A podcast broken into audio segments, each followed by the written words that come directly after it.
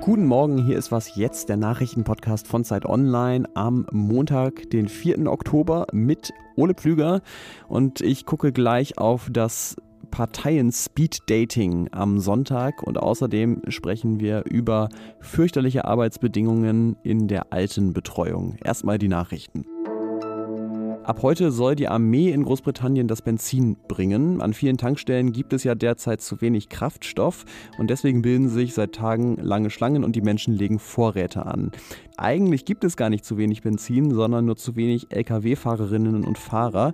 Die kamen nämlich meist aus Osteuropa und können jetzt wegen des Brexit nicht mehr so ohne weiteres ins Land. 200 Soldatinnen und Soldaten wurden am Wochenende trainiert und die sollen jetzt die Tankstellen versorgen. Die Welt impft sich aus der Pandemie und zwar zu großen Teilen mit sogenannten mRNA-Impfstoffen. Eine neue Entwicklung der letzten Jahre und möglicherweise auch Nobelpreiswürdig. Die Frage wird heute beantwortet, denn es beginnt die Woche der Nobelpreisverkündungen. Los geht's jetzt am Montag mit Physiologie und Medizin. Und die mRNA-Technologie gilt da durchaus als Anwärterin in dieser Kategorie. Von Dienstag bis Freitag kommen dann die weiteren Kategorien Physik, Chemie, Literatur und Frieden. Redaktionsschluss für diesen Podcast ist 5 Uhr.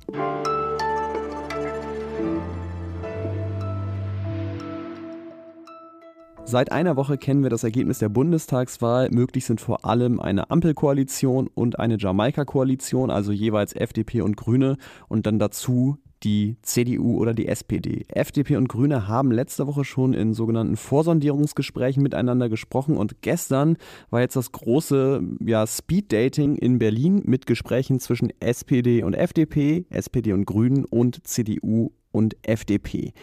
Mariam Lau ist Politikredakteurin bei der Zeit und sie hat sich die Pressekonferenz der CDU nach den Gesprächen angeschaut und danach haben wir gesprochen. Hallo Ole. Es gab ja durchaus Meinungsverschiedenheiten innerhalb der Union, ob sie nach diesem Wahlergebnis jetzt überhaupt unbedingt regieren sollte. Warum denn jetzt trotzdem so schnell diese Gespräche? Die hätten ja auch erstmal schauen können, wie es bei den Ampelgesprächen so läuft. Das würde auch ein Teil der Unionsspitze auch immer noch so sehen. Erstmal abwarten, was die SPD zustande bringt. Ich glaube aber insgesamt und vor allen Dingen bei Armin Laschet überwiegt jetzt der Wunsch, selbst eine Regierung mit der Union, mit Unionsbeteiligung ins Werk zu setzen, weil speziell Armin Laschet klar ist, wenn er nicht Kanzler wird, wird er gar nichts. Und deswegen also jetzt doch versucht man das voranzutreiben. Also gerade der Generalsekretär Paul Ziemiak, der eben hier als erstes sprach, voller Optimismus und sehr gute Atmosphäre und so weiter. Ähm, ja, also da ist schon eine große Bereitschaft äh, zu erkennen gewesen, dass man tatsächlich da was versucht. Wie schätzt du das denn im Vergleich zu den anderen Parteien ein? Also ist nach diesen Gesprächen, die jetzt geführt worden sind, Jamaika eher wahrscheinlicher geworden oder eher die Ampelkoalition? Was war dein Eindruck? Also zu diesem frühen Zeitpunkt jetzt halten natürlich alle die Karten eng vor der Brust und es klingt alles, also speziell was die FDP sagt, irgendwie neutral und wir gucken, was zusammenpasst und die inhaltlichen Übereinstimmungen mit der Union waren schon immer größer. Also es klingt so sehr nüchtern, aber ich würde mal sagen, von der Stimmung her, also was man so in den Umfragen liest, ist äh, definitiv die Ampel die beliebtere Koalition. Und es ist einfach so, dass der Zustand der Union Jamaika so ein bisschen zu verdorbener Ware gemacht hat. Vor allem die Vorstellung, die Grünen könnten in dieser Situation hergehen und die Union retten aus ihrem totalen Desaster, die scheint mir vollkommen abwegig. Was sind denn jetzt die nächsten Schritte? Also ähm, wie geht es weiter voran in Richtung richtige Sondierungsgespräche zu dritt und dann sogar möglicherweise Koalitionsverhandlungen? Also die SPD macht ja richtig Tempo, weil die, glaube ich, fürchten, dass irgendwie die Union sich doch auf irgendeine zauberhafte Weise konsolidiert und so. Also die haben es so richtig eilig und wollen gern demnächst ähm, Gespräche zu dritt anberaumen. Jetzt ist ja der nächste Schritt erstmal am Dienstag redet auch die Union mit den Grünen. Mal sehen, was dabei rauskommt. Und ich würde mal sagen, noch in dieser Woche kann man damit rechnen, dass es ein Dreiergespräch zur Ampel gibt, ein erstes. Vielen Dank, Mariam Lau. Ich danke dir.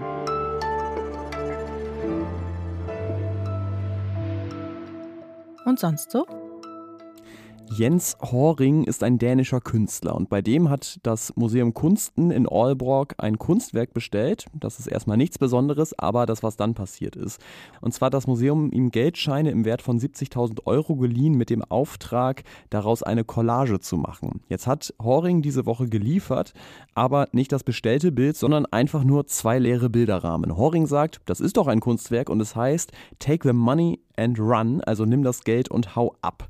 Das Museum ist natürlich nur so mittelbegeistert. Das hatte ja einerseits was anderes bestellt und hätte andererseits auch ganz gerne das Geld zurück, will aber auch erstmal das Ende der Ausstellung abwarten. Außerdem ist Horing bisher auch nicht abgehauen, sondern hat sich diese Woche im dänischen Radio gerechtfertigt. Die Kontraktbrüder. Und Kontraktbrud ein Teil der Werke. Ja. Er sagt da, das ist kein Diebstahl, sondern ein Vertragsbruch und der Vertragsbruch ist Teil des Werkes.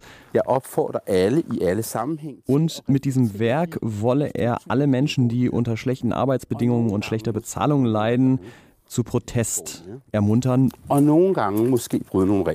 Zur Not auch mit ungewöhnlichen Mitteln.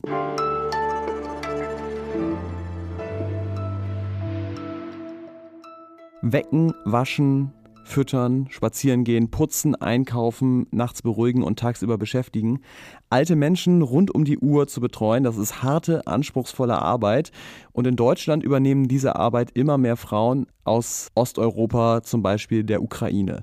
Vermittelt werden die dann häufig von polnischen Agenturen wie der Firma Pronobel. Weil die Ukrainer, die schweigen und arbeiten. Und das ist ein O-Ton aus einer Recherche für Zeit Online. Die hat unter anderem die Investigativreporterin Pascal Müller gemacht.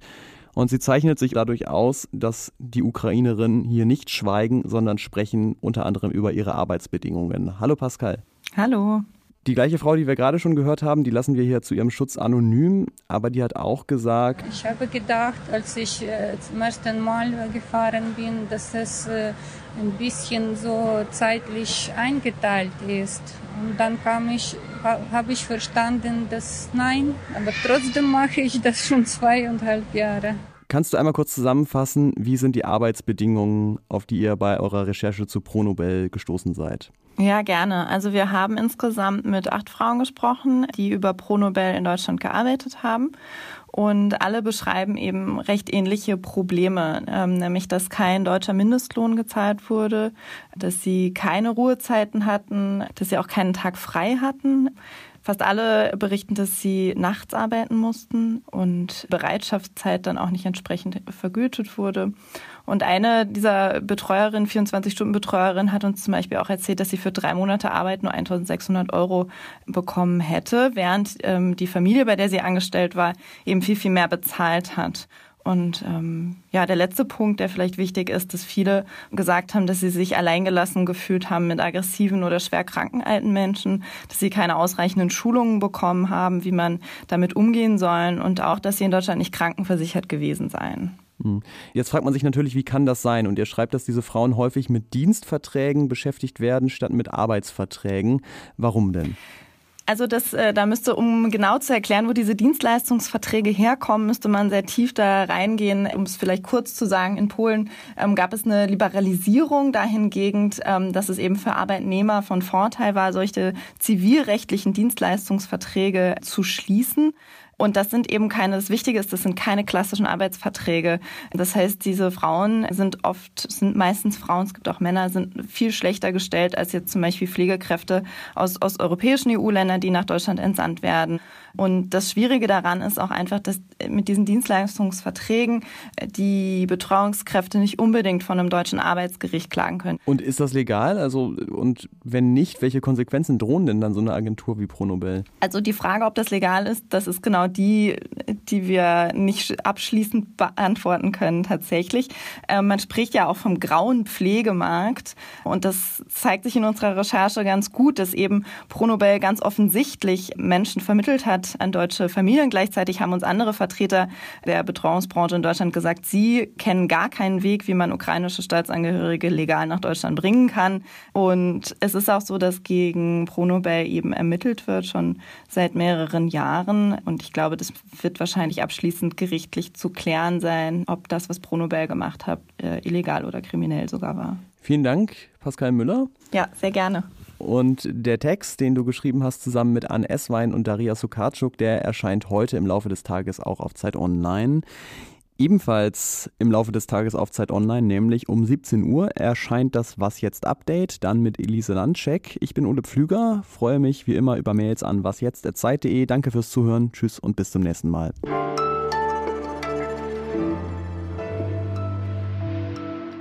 Manchmal wünschen sich ja HörerInnen, dass wir einem Freund oder einer Freundin hier in der Sendung gratulieren. Das machen wir natürlich nicht. Ich mache aber nächstes Mal eine Ausnahme und zwar, wenn Sie Ihre Geburtstagswünsche auf einen 100-Euro-Schein schreiben und mir schicken, dann lese ich die hier in der Sendung vor und natürlich kriegen Sie den Schein dann auch wieder zurück. Ne?